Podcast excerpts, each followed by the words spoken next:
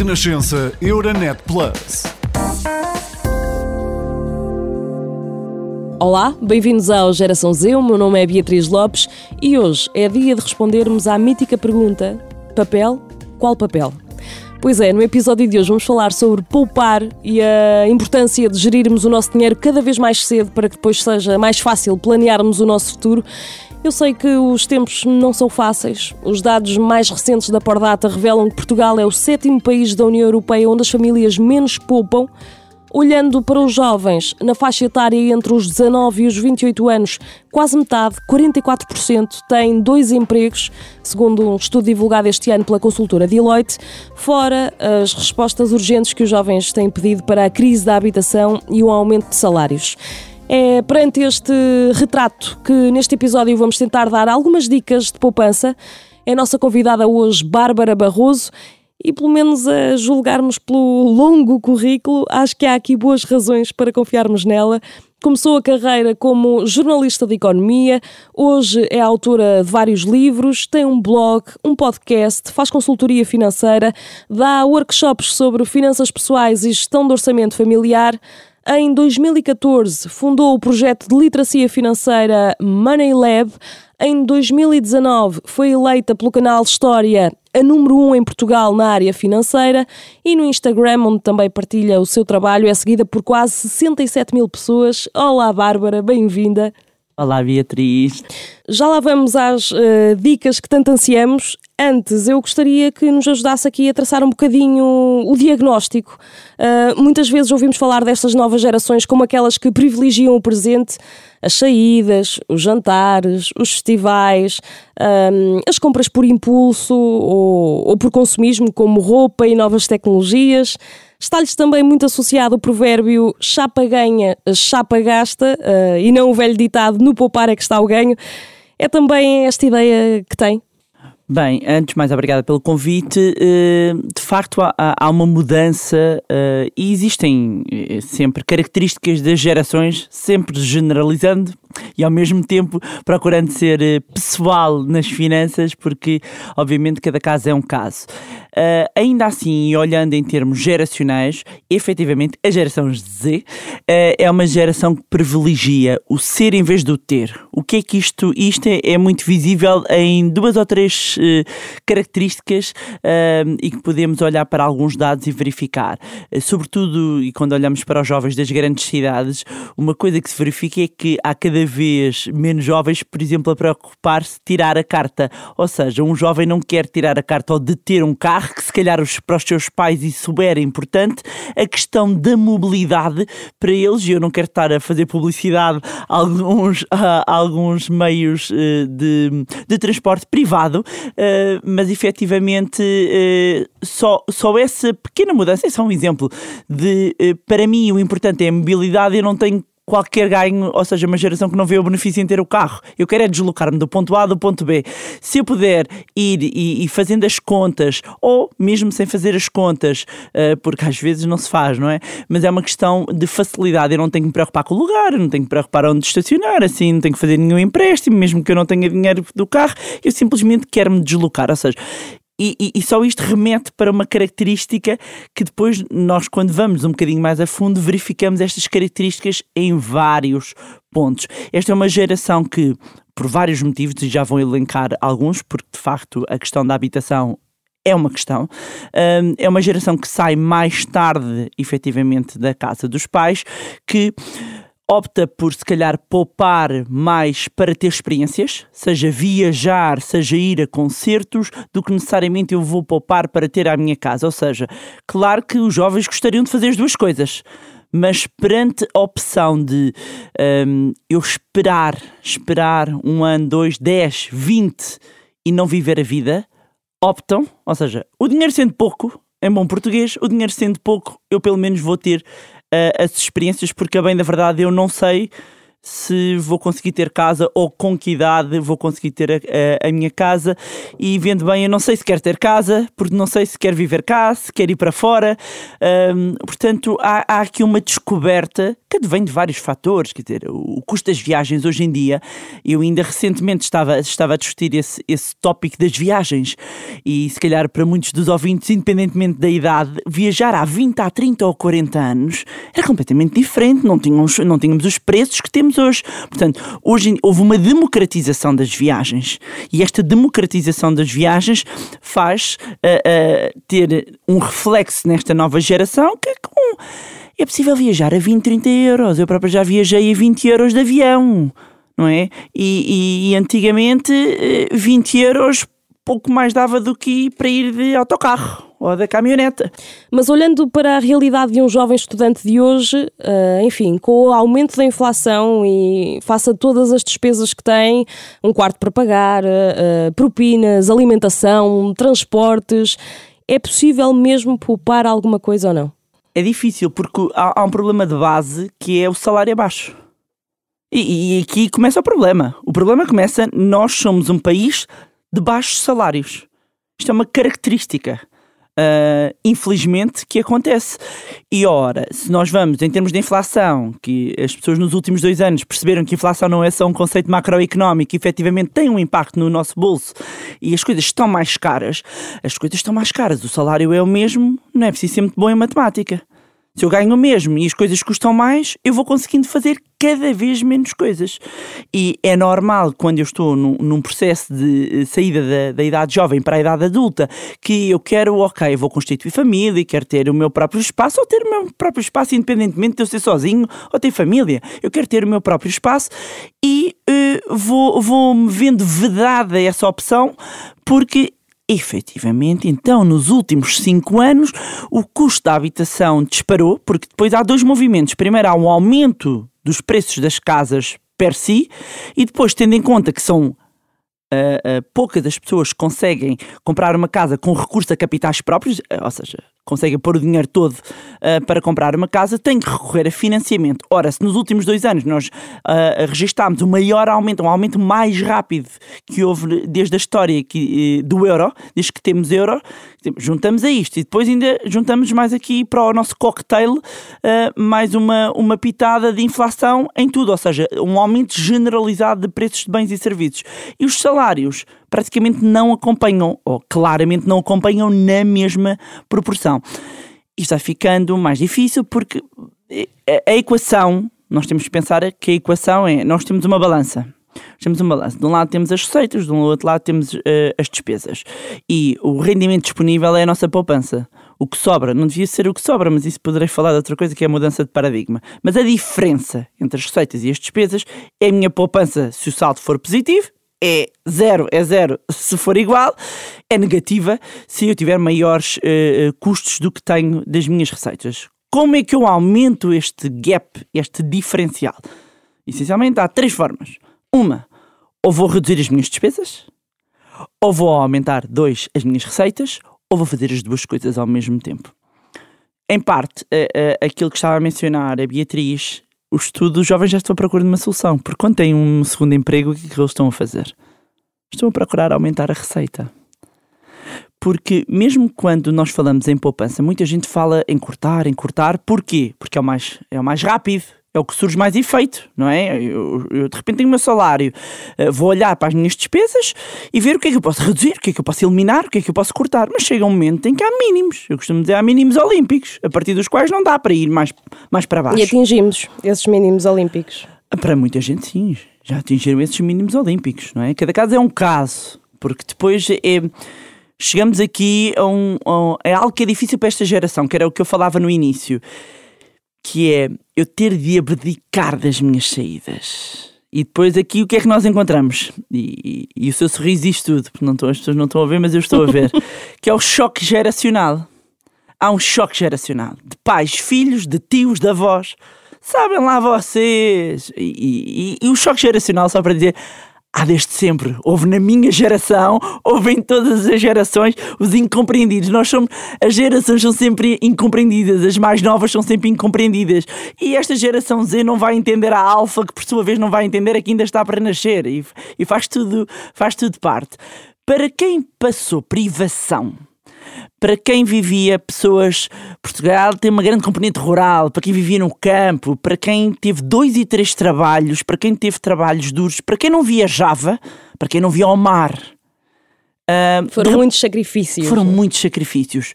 Mas não é a realidade dos jovens de hoje. E é difícil para quem é de outra geração entender que um jovem não quer abdicar de ir ver o seu artista preferido porque aquele é o seu escape. Aquele é o seu escape. Aquela é a sua praia em agosto. É ali que os jovens fazem o escape. E há o choque. Ainda assim, e conseguindo ter aqui algum, algum distanciamento, porque efetivamente, mesmo no Manilab, trabalhamos com as gerações todas. Uh, e, e, eu procuro ser muito empática uh, e gosto muito, sobretudo, de estudar gerações. É um trabalho que eu faço em termos também de economia comportamental, estudar o comportamento das diferentes pessoas em diferentes momentos. Uh, que é não há. Há uma frase, eh, penso que era o economista uh, João César dos Neves, dizia: não há almoços grátis. Portanto, a manter curta e às vezes a gente tem, tem mesmo de fazer um sacrifício. E não dá para ir a cinco concertos, se calhar vamos só um. Ou se calhar naquele ano vamos tentar fazer voluntariado num concerto, porque eu assim consigo ver. Ou vou trabalhar lá, porque eu consigo ver e ouvir. Um, e eu estou a dar soluções que eu próprio fiz enquanto jovem. Já lá vamos também ao seu percurso. Uh, começando pelo que eu julgo ser aqui a, a raiz do problema. Muito provavelmente haverá jovens que nos estão a ouvir que não sabem preencher uma declaração de IRS, uhum. não sabem abrir uma, uma conta bancária, não percebem muito de conceitos, como falávamos há, há pouco, de juros, de inflação. Uhum.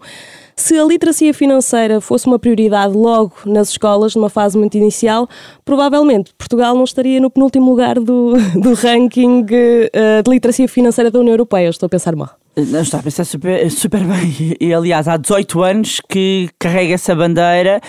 Já temos numa disciplina que é a cidadania, no entanto, ainda é voluntária e algumas escolas podem adotar uma componente de educação financeira, mas depois falta a formação dos professores. Não adianta, em termos de educação, a gente dizer, ah, ok, pusemos aqui um, qualquer coisa, uma abertura para a educação financeira e depois não existe um programa uh, de facto estruturado. Se nós tivermos uh, aqui, do ponto de vista de educação, uh, jovens, crianças que começam a entender estes primeiros princípios uh, de base de boa gestão financeira, a probabilidade de nós termos pessoas melhor preparadas financeiramente para quando forem adultos é muito maior e a probabilidade de não termos erros, uh, às vezes básicos, por falta de literacia, uh, claro que é maior de, disso não acontecer. Portanto, começar a educação financeira desde o ensino básico é possível começar desde o ensino básico e mesmo nós no Manilab já fizemos uh, piloto desde o ensino básico até à universidade. E, e, e, e, aliás os mais novos com os quais trabalhámos tinham 5 para 6 anos, os mais velhos tinham 96 portanto eu costumo dizer já apanhámos a cadeia toda. Das universidades séniores àqueles que estão a aprender e a ler e a escrever. E faz diferença e vai fazer diferença. Como é que, como estava a dizer e bem, eu, vou, eu sou obrigada a preencher uma declaração de IRS e nunca ninguém me explicou como é que aquilo se faz. Mas eu sou obrigada a fazer aquilo, não é? Ah, vou entregar ao contabilista. Tá, uma coisa é eu entregar por minha espontânea vontade, é eu não quero este ter trabalho e há gente competente. Outra coisa é eu entrego porque eu não sei fazer. Mas mesmo, mesmo uh, para algumas pessoas que não têm uma grande complexidade de IRS, que podem fazê-lo, têm uma dificuldade, não é? E nunca ninguém nos explicou isso na escola. Como é que eu vou tratar da minha primeira casa em termos de financiamento e entendo os custos todos? Nunca ninguém me explicou. Nunca ninguém me explicou aquilo que eu devo estar atento num banco, numa seguradora. É preciso eu ter um seguro? Não é preciso eu ter um seguro? Devo me preocupar com a reforma? Que, é, que, é, que é um problema que anda toda a gente com a cabeça debaixo da areia. Ninguém fala disto e depois a bomba vai arrebentar daqui a uns tempos. Um, mas continua, continuamos a, viver quase num analfabetismo financeiro uh, e a perpetuar um, que as pessoas vivam nesta ignorância. Não sei se efetivamente alguém a ganhar com isto ou não. Se calhar há, não é? Mantendo as pessoas uh, pouco informadas, uh, eu posso fazer o que quiser, não é?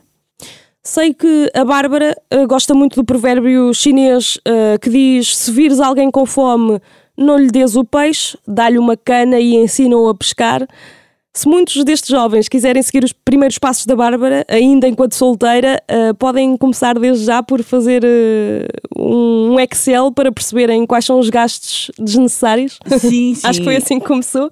Foi, foi. Aliás, eu comecei a fazer o meu primeiro orçamento familiar, um, ma um mapa de fluxo de caixa, a apontar as receitas e as despesas. O orçamento é quando pomos limites, não é? É como um orçamento do Estado. O orçamento do Estado é porque o Estado somos todos nós, portanto, vai distribuir o dinheiro dos nossos impostos, do, do, do das receitas que o Estado tem e depois tem as suas despesas. Nós temos o nosso orçamento familiar e vamos distribuir isso. E eu comecei a fazer, ainda era num, num caderno uh, e, e, e, trago disso de memória até da minha avó. Havia uns cadernos de receitas enormes com, com quadriculado e eu comecei a fazer isso. Depois passei para uma, ainda num caderno. Depois do caderno é que passei para uma folha uh, de cálculo, um Excel, e depois é que lá evolui para as aplicações, não é? Para, para, para os Gen Z, para a geração Z, já existem aplicações aplicações, graças a Deus, que facilitam muito a vida e que fazem uns lindos gráficos, eh, mas que eu recomendo toda a gente, pelo menos um mês inteiro, façam uh, este levantamento de todas as receitas, todas as despesas. E depois olham para aquilo. Até o, o cafezinho que tudo, tomamos de manhã. Tudo, tudo, tudo, tudo, tudo, tudo.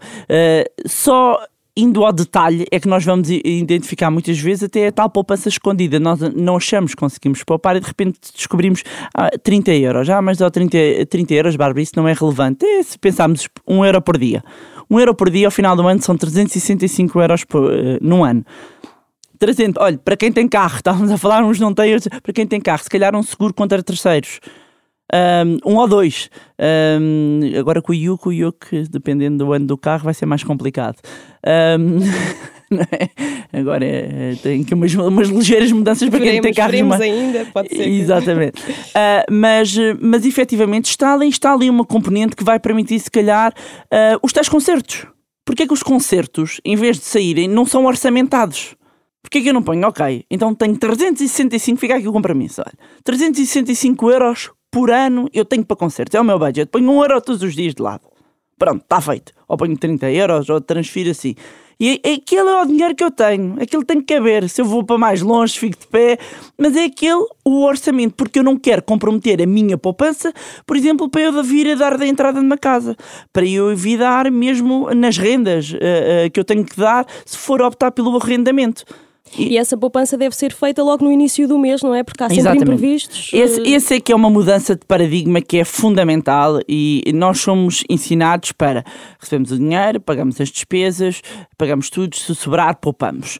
Quando nós alteramos o paradigma, que é eu primeiro poupo à cabeça, poupo e depois é que gasto. Portanto, eu gasto aquilo que me sobra da poupança. É uma mudança completa de paradigma. Se nós pensarmos, é aquilo que o Estado faz nomeadamente para quem é trabalhador por conta de outra, e não só, que é quando nós recebemos o nosso salário, ele já vem líquido de impostos, ou seja, o Estado já retirou a dele, já garantiu, antes de, da pessoa fazer qualquer asneira, o meu já cá está. E depois o que é que nós fazemos? Vamos pagar a toda a gente. E depois, se, se der, fica para nós. Então, eu vou traduzir isto, se calhar, em tempo, que em tempo ajuda, às vezes, a tangibilizar um bocadinho, ou pelo menos a abrir aqui um bocadinho a cabeça. Vamos imaginar que trabalhamos 22 dias por mês. Trabalhamos 22 dias por mês. E se eu disser que, ok, vamos tentar ter como objetivo poupar 10% do nosso rendimento. 10%. Ah, mas Bárbara, só consigo um. Fantástico. Então começa com 1%. Só consigo dois. Começa com dois. Não, não é porque não consegue os 10 que se eu consigo 5, vai 5. Mas vamos imaginar que o horizonte é eu poupar um, um, uma décima parte. 10%, se nós traduzíssemos isto em tempo, como é que fazemos? Temos 22 dias úteis. O que eu estou aqui a dizer com 10% é que dos 22 dias, portanto, pegam no vosso rendimento, dividir por 22 dias. E esses 22 dias é quanto vocês ganham por dia. O que eu estou a dizer que os 10% é o equivalente a 2 dias. 2 dias é para vocês. O resto é para pagar contas. Portanto, se hoje e amanhã não der para pagar, pelo menos para vocês, alguma coisa não está bem, não é? Se a gente não conseguir, fruto do nosso trabalho, pagar-nos a nós dois dias. O resto é para pagar toda a gente. É só para pagar contas. Quando nós olhamos para isto e dizer, ok, eu saio todos os dias para pagar toda a gente menos a mim.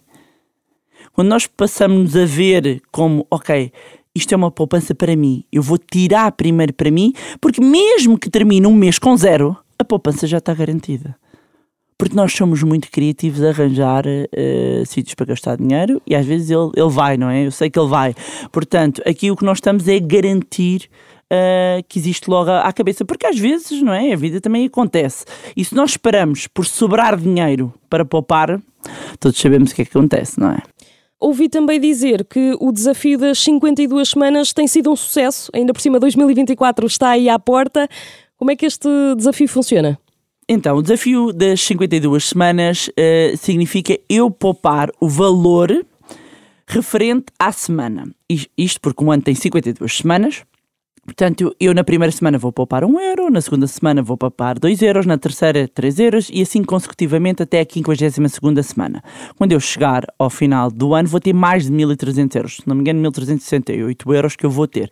Se eu fizer com 50 cêntimos, isto, vou ter metade deste valor. Ah, mas a Bárbara ali no final significa poupar quase 200 euros no mês de dezembro, porque é uh, 49, 50, 51 e 52. Dizem-me sempre isto. Eu, claro. Por isso, eu, inclusivamente, começo ao contrário. O janeiro, porque eu já trago o dinheiro de dezembro, e o janeiro e começa no assim. no Natal estamos mais folgadinhos. É, e começa assim. Mas ainda há outra modalidade também, que é a modalidade bingo. Como é que é isto do bingo? Ah, e como é que, como é que se processa? Arranjem, é, é um bocado uma gamificação uh, e tornar divertida uh, a poupança. Pode ser feita sozinha. Tenho imensos casais que depois também mostram: olha, mudámos o sofá, conta disso, comprámos isto, comprámos olha aquilo. Feedback. Dão, dão, dão. E é muito engraçado. Então, estão a ver aqueles frascos transparentes da massa ou do arroz. Porquê? Que é para vermos o dinheiro lá crescer. Depois nós temos no nosso site MoneyLab um calendário que dá para imprimir e nós colamos tem um calendário com a semana com o valor correspondente à semana. Portanto, vão sublinhando, normalmente sublinho a, a fluorescente, a semana, ou seja, pus um euro, sublinhei a semana de um euro. E assim consecutivamente. Quando é a versão bingo, como é que é? Não há uma ordem. Eu hoje, esta semana, posso poupar um euro. Então ponho um euro e sublinho. Para a semana, por acaso, posso 20. Então vou à de 20. Ou seja, até fazer bingo. Não pode é repetir. Vai chegar lá na mesma, mas assim vai se ajustando melhor à, à, realidade e há quem faça em casal, ou seja, o casal vai ter esses mais de 1.300 euros e há muita gente vai de férias com esse dinheiro e dizem que já não abdicam e que envolvem a família e que envolvem os filhos e, e é muito interessante. Eu quis começar uh, pelas gerações que já ganham o seu salário, porque temos mais ouvintes uh, dessa faixa etária, mas recuando aqui um bocadinho aos adolescentes, Trabalhar nas férias, por exemplo, pode ajudar uh, estes jovens a serem financeiramente mais responsáveis no futuro? A Bárbara começou a trabalhar uh, nas férias aos 14 anos. Sou super apologista disso e sou super apologista por uh, vários motivos. Uma questão da responsabilidade, outra questão financeira mesmo, eu gastar e eu ter o meu próprio dinheiro e depois deixar os filhos, deixar os jovens eh, mexerem no dinheiro. Porque se é para fazer erros, também é para fazer erros com esse dinheiro. Não é, não é para lá à frente fazer grandes, grandes erros. É tentar evitar isso. Mas é, é ter a recompensa do meu trabalho, traz aqui alguma responsabilidade, traz uma ocupação, há aqui uma, uma fomentação depois do trabalho, pode ser para outros, ou, uh, por exemplo, e, e, estudei, como eu estudei uma parte também nos Estados Unidos, e há muita uh, bancada da limonada. Uh, o que é que é isso, a bancada da limonada? Os miúdos começam desde muito cedo a fazer limonada, bolinhos e vender no bairro. E, e, esta, e esta pequena ideia de empreendedorismo, ah, eu vou pensar, eu lembro quando eu comecei com os meus filhos, uh, eles pensavam no logo, parecendo que não, nós estamos a desenvolver várias skills e várias competências um, dos jovens que são mais próximas da vida real, se pensarmos bem. Oh mãe, nós vamos, uh, dizíamos os meus filhos, nós uh, vamos pôr aqui uma bancada e depois podemos comprar. Eu comprar não, a avó fornece os limões que a gente não precisa de limões. Só que já temos uma poupança, portanto, exatamente, temos um fornecedor que pronto, é, um, é uma grande fornecedora e que não nos cobra dinheiro por isso. Portanto, a gente tira os limões. Mas o ato de pensar qual é que é a melhor localização, portanto, há aqui um fomentar de empreendedorismo, no caso uh, deste da bancada da limonada, ou dos docinhos, ou as pulseiras. Eu lembro-me que em miúda também fazia muitas pulseiras e vendíamos pulseiras, vendia berlindes, sei lá, a gente trocava, vendia. Uh, era, era um bocadinho diferente eu acho que se perdeu isso. Perdeu-se isso. Uh, e, e, nesta geração uh, perdeu-se um bocadinho isso. Eu lembro-me quando começaram os concertos, eu fazia isso, que era não tinha dinheiro para ir aos concertos, não é? Há muitos anos, mais caros, então eu percebi que era preciso às vezes voluntários. Eu, calma, wait a minute. O voluntário vê. Posso não ver todos, mas eu estou lá e vejo. Uh, portanto, há, às vezes é um, um, juntar o útil ao agradável. Eu tenho, e, e, quem diz o voluntariado, e outros sem ser voluntariado, não é? Estou a dizer, porque alguns é, é a questão do, do voluntariado e pude conhecer pessoas incríveis também em certas conferências. Eu comecei mesmo, eu fiz, uh, uh, eu com 16 anos era uh, hospedeira de eventos, ou seja, conferências. Uhum várias coisas. Eh, fui ajudante do Pai Natal também, uh, fui duende, fiz, fiz tudo. Eu nas férias, eu lembro muito disso, de às vezes meus colegas, alguns ficarem assim a olhar, mas eu nas férias eu estava sempre. Por que é que isso já não acontece? Não é cool ser um hum, voluntário é num festival? nem era voluntário, eu gostava mesmo era de ganhar, ganhar, dinheiro, não é? O voluntário não me interessava assim tanto, a não ser nos concertos. Eu queria mesmo era ganhar dinheiro, porque o dinheiro dava-me liberdade porque eu assim não tinha estado dependente, porque eu às vezes queria ir ao concerto, não queria estar a trabalhar. E as gerações de hoje uh, sabem que têm uma almofada financeira, se calhar se a coisa correr mal, dos pais? É dos pais, dos pais. Isto começa com os pais, porque os pais estão a tentar compensar. Não é por mal, só quem é pai e quem é mãe entende, não é por mal. Mas é um, é um carinho e é um amor que pode se calhar não estar a ajudar tanto. E depois quando a gente já lá põe é difícil tirar. E o pior é que é uma geração de pais a pôr a almofada. E depois o filho que não tem. Não é? É, é difícil. Eu lembro mesmo com o meu filho, meu filho, eu tenho um filho adolescente, que portanto foi o último a ter, e é engraçado, depois nós repetimos uma data de coisas. E eu lembro-me de dizer, mas mãe, toda a gente tem telemóvel, e menos eu. Eu disse, mas tu não és toda a gente. E eu ouvia a frase que a minha mãe me dizia, mas tu não és toda a gente. Ah, mas toda a gente, eu não quero saber, não é? E, e hoje ele próprio agradece isso. E, e eu sinto que há uma diferença. Uh, são, são pequenos detalhes. O não é extremamente importante. O não. Não. É difícil, ninguém gosta, nem adultos, nem os pais, nem os jovens, ninguém gosta do não. Mas o não é muito necessário. O não constrói caráter. E depois é muito bom quando a gente consegue. Eu acho que falta isso. E é aqui onde há às vezes um choque da, da geração, não é? É o, a facilidade. E a questão é, por exemplo, agora voltando à habitação, os pais deram o coração todo, mas não se consegue dar mais. Chegou ali e parou. E no, no subconsciente há numa geração de. Mas disseram-me que eu sou a geração mais bem preparada. Disseram-me que eu tinha as oportunidades. Onde é que eu falhei? E, é mais há... mal paga. É mais é. mal paga, claramente. Super preparados, mal pagos, uh, se calhar um bocadinho até desajustados no mercado de trabalho, porque apesar de eu acho que as universidades já começam algumas a fazer algum trabalho de, aproximar, de aproximar o que é o mercado de trabalho real e, e muito teórico. Eu lembro do meu tempo, quer dizer, a gente saía e não aprendia nada. Não se aprendia nada, era muito teórico. De repente havia um grande, um grande choque. Hoje em dia já sinto que existe essa preocupação, uh, mas ainda existe alguma impreparação. Não é? Ainda uh, há aqui um grande, um grande choque geracional, mas uh, o futuro é risonho, é sempre risonho. Eu gosto de acreditar que, que sim, apesar de parecer negro, um, cabe-nos a nós e mesmo aos jovens moldarem o, o futuro, moldar o futuro, não aceitar Uh, isso é sempre uma característica de toda a geração jovem que é jovem no momento. Ir à luta, não é? Exatamente. Olhando para o que se passa lá fora, uh, há países onde conciliar os estudos com um emprego uh, desde bem cedo, logo a partir do, dos 16 anos, é algo cultural, sendo que em muitos países há ajudas do Estado para esse efeito. Um, que diferenças é que existem entre Portugal e os restantes Estados-membros? Não, não, não lhe sei dizer os dados de cor de cabeça, Aqui é um bocadinho, se calhar, mais empírica a minha visão, a minha visão mesmo nas universidades, que é quem, quem está a estudar e a trabalhar, trabalha por necessidade, uh, não por, por opção. Ou depois há uma mínima franja que se calhar já quer acelerar uh, esse processo. Eu trabalhei e estudei uh, e sinto que isso foi um grande acelerador no momento da contratação. Porque quando saímos da universidade ao mesmo tempo, eu já tinha experiência fosse no que fosse, mesmo que fossem coisas mais, mais simples, há, há uma rotina de trabalho que, que, já existe e que foi muito boa e que foi muito boa.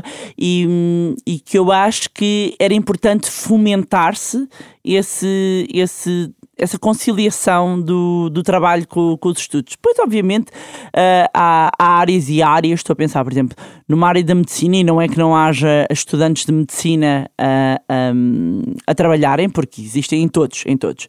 Mas efetivamente há áreas que de estudo de complexidade uh, são mais exigentes. Uhum. São mais exigentes e, e, e, e, mesmo os resultados que são exigidos depois são, são muito grandes e que aí é com grande sacrifício que, que os jovens uh, fazem isso. Um, mas nem que seja se for um curso ou se a pessoa tem esse objetivo e, e não consegue um part-time, isso é uma coisa que eu sinto falta em Portugal. É, não há muitos part-time. Isso é que é uma grande, é, é um, um, grande, uma grande dificuldade, porque um jovem, para trabalhar a tempo inteiro, depois tem que estudar à noite, não é? Um, e como é que consegue conciliar? Há muito poucos part-times e isso é uma grande diferença entre uh, outros Estados-membros um, e que ajudaria, eu acho que, muito os jovens. E a questão é essa: é que muitos jovens, se calhar, não vão porque eu gosto tudo ao trabalho, quer dizer, porque depois são dois trabalhos. O meu trabalho é estudante como é que eu vou ter umas boas notas, uns bons resultados, uma boa entrega, se estou exausto de um dia de trabalho, não é? Todos, todos trabalham sabem que só trabalhando a pessoa chega a casa e está, uh, está se calhar cansada. Se ainda for estudar, não quer dizer que muitos não se preparem, não, não estudem, mas é mais exigente fazer duas coisas ao mesmo tempo do que fazer só uma, do que dedicar-me a uma. Mas se houvesse um part-time, eu acho que ajudava e, e aqui competia também de alguma forma uh, a ver uh, aqui um acordo, e eu sei porque é que não se faz. Eu sei porque, eu sei porque é que não se faz porque em termos de salários, então vamos a umas contas simples. Vamos a umas contas simples. Uh, vou fazer números redondos para ser, uh, para ser mais simples. Eu pago mil euros, em bom rigor, vamos imaginar, eu, eu pago mil euros para ter uma pessoa. Atenção, não, não defendo que se deva pagar mil euros, é só porque é um podcast a ouvir e é mais fácil das pessoas entenderem as contas, não é? Não vou dizer 1378. Números redondos. Números redondos. Tenho mil euros só para uma pessoa, mas se eu for dividir ao meio para receber 500 euros líquidos, 500 euros, o custo para a empresa aumenta. A rotatividade, o estar distribuído em duas pessoas, é, é mesmo mais complexo em termos logísticos e de custos também. Não é? Mas eh, se houvesse algumas medidas que ajudassem esta promoção, não em todos os trabalhos, mas em alguns, não é à toa que, algo, que muitos jovens começam numa cadeia aí de hambúrgueres uhum. ou nos, nas cadeias de hambúrgueres, porque permitem isso. Não é à toa que muitos jovens conseguem ir para os, para os call centers. Se formos ver bem, são os poucos que permitem fazer turnos e eu ir para horas. E que por sinal também são trabalhos um bocadinho exaustivos, não é? Exatamente, são muito, são muito intensivos e depois torna-se difícil, por isso é que eu digo quem é que estuda, quem tem mesmo, quem, quem é que trabalha e estuda ao mesmo tempo, quem tem mesmo que fazer, não é? Existem programas da União Europeia que, que, prometem combater a pobreza, nomeadamente o chamado Fundo de Auxílio Europeu às Pessoas Mais Carenciadas. Que apoio é este? Está ou não a ser utilizado? Será que os portugueses, os jovens, sabem sequer que este apoio existe? Há muitos fundos europeus que as pessoas não fazem a menor ideia que existem. Um, quer para uh, jovens, há muitos programas, uh, uh, não só uh, a fomentar o emprego, os estágios cá e fora. há muitos programas de apoio de bolsas e não só. Às vezes as bolsas mesmo na universidade é o pouco que, que os jovens conhecem. Um, depois, cada vez que existe um fundo, seja um plano, como temos agora o PRR, um, que entram novos fundos ou seja, existem aqueles que são estruturais, depois entram novos fundos, novas oportunidades de capital que são distribuídas entre e alocadas entre vários objetivos. E depois existem para pequenas empresas, depois para jovens, depois para isto, para aquilo. Para... E entender, eh, realmente fazia falta, quase num momento de literacia, que a pessoa entrasse num site apesar que eles dizem, ah, mas isto está no, está no site. Pois, mas as coisas não é só pôr na informação, ela tem que ser fácil e tem que ser perceptível para as pessoas de eu chegar e dizer, ok, sou jovem, tenho X anos, o que é que eu tenho disponível para mim? Ganho isto. Quero estudar. não é? Uma coisa que seja fácil para. Prática. Assim, e prática, porque depois há tantas nuances de quem é que pode, depois quem não pode, depois se a pessoa está no agregado familiar, mas o agregado familiar já recebe um fundo não sei de onde, já, já está excluído. Há tantas nuances que obrigam a que cada pessoa vá analisar caso a caso, que tenha a literacia para entender não é só, não é só financeira, tem que ter uma literacia quase jurídica, porque depois aquilo está escrito numa linguagem normalmente um bocadinho hermética. Os critérios todos para que. Tudo, é exaustivo, é exaustivo. E tem que sempre recorrer à ajuda eh, especializada para, para entender, só para inteligir eh, o que é que muitas vezes está neste, nestes fundos. Mas há uma grande vantagem hoje em dia, efetivamente, a internet, sim, revolucionou. E o Google, como eu digo, é o melhor amigo do homem, já não é o cão, é o Google, eh, e que nos permite efetivamente. É perigoso também. também, também. Às vezes dá umas informações assim meio dúbias, não é? Uh, mas que efetivamente, um, se há coisa boa para esta geração é que nunca.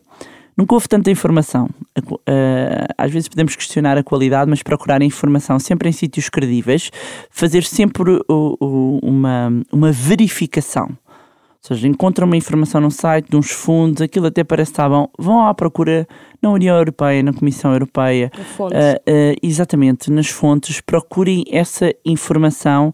Ah, eu sei que muitas vezes os jovens, inclusivamente, gostam de ir para alguns fóruns ou os Reddits, fazer as perguntas, porque procuram alguém que tenha passado por essa situação, mas procurem sempre validar junto ahm, das fontes oficiais. Eu sei que uma característica também que é de muito da geração Z, não gostam muito de falar ao telefone, eu sei, não gostam, não querem falar, querem falar com o WhatsApp, não querem falar com ninguém, é por chat. Hoje em dia, mesmo assim, já existe este, este grande eh, progresso também de algumas entidades que já permitem, além do e-mail, hum, haver também esta troca de informação, mas dizer que o e-mail, ainda assim, vocês têm uma prova. Estão a ver? Fica ali escrito, estruturado. Agora, às vezes também o e-mail vem numa linguagem um bocado, um bocado, um bocado igual como o Muito rapidamente, Bárbara, fechando o, o capítulo da poupança e passando aqui para Hum. o capítulo de rentabilizar poupanças, para vermos assim uma luz ao, ao fundo, Uhum. fundo do do túnel. túnel. Sabemos que investir não está ao, ao alcance de todos. Ah, quando a Bárbara começou a investir,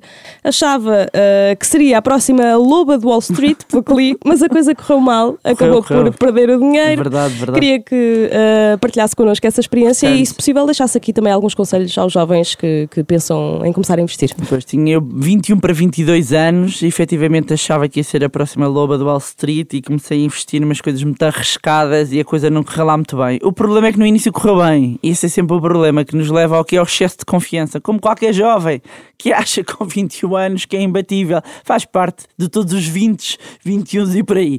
E, e depois correu mal e perdi todas as poupanças que eu tinha, as parcas poupanças que eu tinha, por exemplo, para dar a entrada numa casa, ah, perdi tudo e tive que começar do zero e além de vários estágios que passei desde a revolta, da raiva, mas eh, eu costumo dizer que ó, na vida ou procuro, ou ganho ou aprendo. É uma das duas. Não encaro como uma falha, como um fracasso. Aliás, se isso não tivesse acontecido, se calhar não estaria aqui hoje. Tem memória de quanto é que perdeu na altura?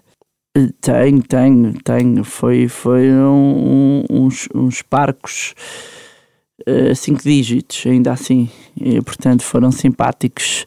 Eh, não tinha muito, eu não, tinha, não ganhava muito. eh, e, e, portanto, foi com, com alguma raiva que, que perdi aquele dinheiro. Quando se é jovem, se está a começar, se faz os sacrifícios. Eh, Depois achamos que vamos, vamos conseguir multiplicar aquele dinheiro de uma forma muito fácil. E o que é que ali estava? Ganância e literacia financeira junta, não é? Porque a verdade é essa. Eu acho que conseguia fazer aquilo rápido. Eh, não tinha a literacia eh, suficiente, mas na altura achava que sim, claramente. Um, e depois eh, a coisa correu mal, mas depois correu bem, não é? Depois correu bem. Quando aí sim eu percebo, ok, não há atalhos, vamos aprender o que é que é preciso fazer. Um, tive que voltar ao início, que é, ok, tenho que ganhar mais. Portanto, foram ali depois muitos, uns bons anos onde eu não tirei férias. Todas as férias que eu tinha era ou para estudar para isso é, para estudar para melhorar uma skill para me valorizar para o mercado ter uma percepção e eu conseguir ganhar mais adquirir mais competências ou estava mesmo a trabalhar. E sempre a fazer freelancers sempre fiz freelancers disto daquilo daquele outro sempre fiz muita coisa ao mesmo tempo. Aliás houve uma altura hum, tinha aqui 26 anos, por aí, em que eu ganhava mais nos meus, nos meus freelancers, ganhava duas vezes mais do que o meu salário onde eu passava lá, não 8, era, deviam ser 8, mas eram 12 uh, horas, onde eu passava 12 horas. Ganhava du duas vezes mais do que ganhava ali.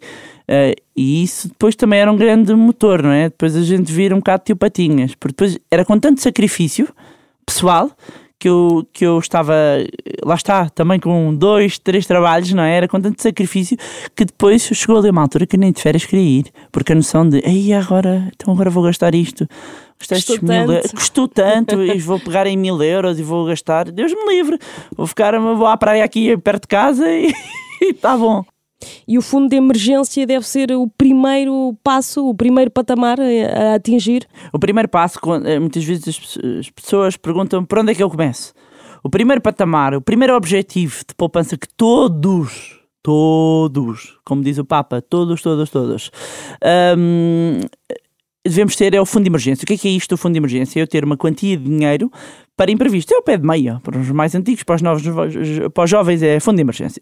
Então eu vou ter de parte um montante equivalente. Idealmente devia ter entre 6 a 12 meses. Ah, mas Bárbara, isso é tanto dinheiro. Ok, então, mas vamos, começamos do início. Começamos por um mês, dois, três, pelo menos conseguirmos aqui os três meses. Lembra-se, falámos no início do orçamento familiar, é por isso que a gente precisa dele. Porque a gente precisa de apurar qual é que é o nosso custo de vida. Eu vou pegar nesse custo de vida, depois vou multiplicar por, por um. Por um é fácil, mas por três. Pronto, é, é o meu objetivo, é ter pelo menos três meses. Porquê? Porque perante um imprevisto, eu não entro em ruptura financeira, eu não tenho que recorrer a cartões de crédito, eu não tenho que ir às poupanças dos meus pais, eu não tenho que ir pedir, eu não tenho que fazer nada. Eu vou ao meu fundo de emergência. Se acontecer alguma coisa, eu tenho tempo para acomodar. Quanto maior o fundo de emergência, mais margem, maior é o meu colchão, mais confortável eu fico. Só quando eu já tenho o meu fundo de emergência, pelo menos entre, pelo menos no mínimo para mim, em três meses. No mínimo três meses. É que eu posso começar a pensar noutros horizontes. O que é que é outros horizontes, Bárbara? Eu vou poupar para uma entrada de uma casa. Ah, mas eu não poupo a entrada da casa sem fundo de emergência? Não. Primeiro fundo de emergência. Sempre Sempre. Então, mas vamos lá imaginar. Eu estou a poupar para a casa. Acontece um imprevisto, onde é que eu vou? Ah, para passar da casa. Até onde eu tenho dinheiro? Portanto, não tem lógica nenhuma. Fundo de emergência. Depois é que eu, para a casa, para as férias, para a reforma, para ir viver, do, para fazer um sabático, para o que quiserem. Não interessa o que é. Primeiro fundo de emergência, depois os outros uh, objetivos. Onde é que deve. Ah, invisto este fundo de emergência? O fundo de emergência deve estar essencialmente em produtos que tenham baixo risco idealmente capital garantido, e elevada liquidez. O que é que é isto elevada liquidez? Que eu tenha rapidamente acesso a dinheiro. Liquidez nos mercados financeiros eu, consigo em dois, três dias ter acesso ao dinheiro. Para dar um exemplo, uma casa não é um ativo líquido. Eu não consigo vender uma casa em dois, três dias. Mesmo que eu ponha aquilo a metade do preço. Porquê? Porque, até porque pelas características eh, mesmo de fazer uma escritura, tudo, portanto, não é um ativo líquido. Eu não transformo rapidamente em dinheiro. Quando eu tenho um depósito a prazo, eu consigo, eu preciso de uma coisa, eu vou ao banco e o dinheiro está lá, não é? Portanto, o meu fundo de emergência tem que ter capital garantido ou baixo risco, porquê? Porque eu não posso pôr hoje 100 e de repente, por exemplo, eu punha no mercado acionista, ele cai e eu amanhã vou buscar, estão lá 50, não pode. Não pode, no mínimo tem que estar o, o, mesmo, o mesmo dinheiro, não é? Portanto, estas são, são as premissas. Só depois daqui é que nós pensamos noutros objetivos. Eu termino sempre o Geração Z pedindo aos nossos convidados que deixem um conselho ou um, uma recomendação aos jovens que nos ouvem. O que é que gostaria de lhes dizer depois Para desta conversa? não adiarem mais o poupar e o investir. Porquê? Por aquilo que falámos, e, e há uma frase que eu digo muitas vezes, que é cada dia que passa que nós deixamos o nosso dinheiro parado, nós estamos a perder poder de compra. Isto significa que estamos a empobrecer, porque nós precisamos de mais dinheiro para comprar exatamente as mesmas coisas. Então, quando eu começo a poupar primeiro e depois aplicar o meu dinheiro é a única forma deste agente corrosivo da poupança não comer as minhas poupanças. Como se fosse um hacker. Por debaixo do colchão não é bom, porque vem um hacker que é a inflação que vai comer aquele dinheiro. Portanto, o começarem a poupar, a pouparem à cabeça, automatizarem essa poupança, como é que eu automatizo isso? É uma transferência automática para outra conta. Tem que ser automático, sobretudo numa geração Z. Você vai esperar, tipo, já dançou, né? Conta a poupança logo a sair Logo no, no primeiro mês, dia, é? portanto, fazem uma transferência automática, definem um valor, depois vão ajustando. E depois não, no mês seguinte não mudam, né? Se está confortável, ah, tem um concerto. Paciência, vai depois. É o, o desafio das 52 semanas, é para, para o concerto. Portanto, vamos fazer essa transferência automática. Mesmo que não tenham tempo para fazer o orçamento, já está garantida ali a vossa poupança. E o primeiro estágio é começarem pelo fundo de emergência e depois eh, para os objetivos seguintes que tenham. Muito obrigada. Obrigada. Bárbara Barroso, especialista em educação e literacia financeira. Espero que algumas destas dicas tenham sido úteis. Daqui é tudo. O Geração Z regressa dia 22 de novembro. Até lá. Renascença Euronet Plus. A rede europeia de rádios para compreender melhor a Europa.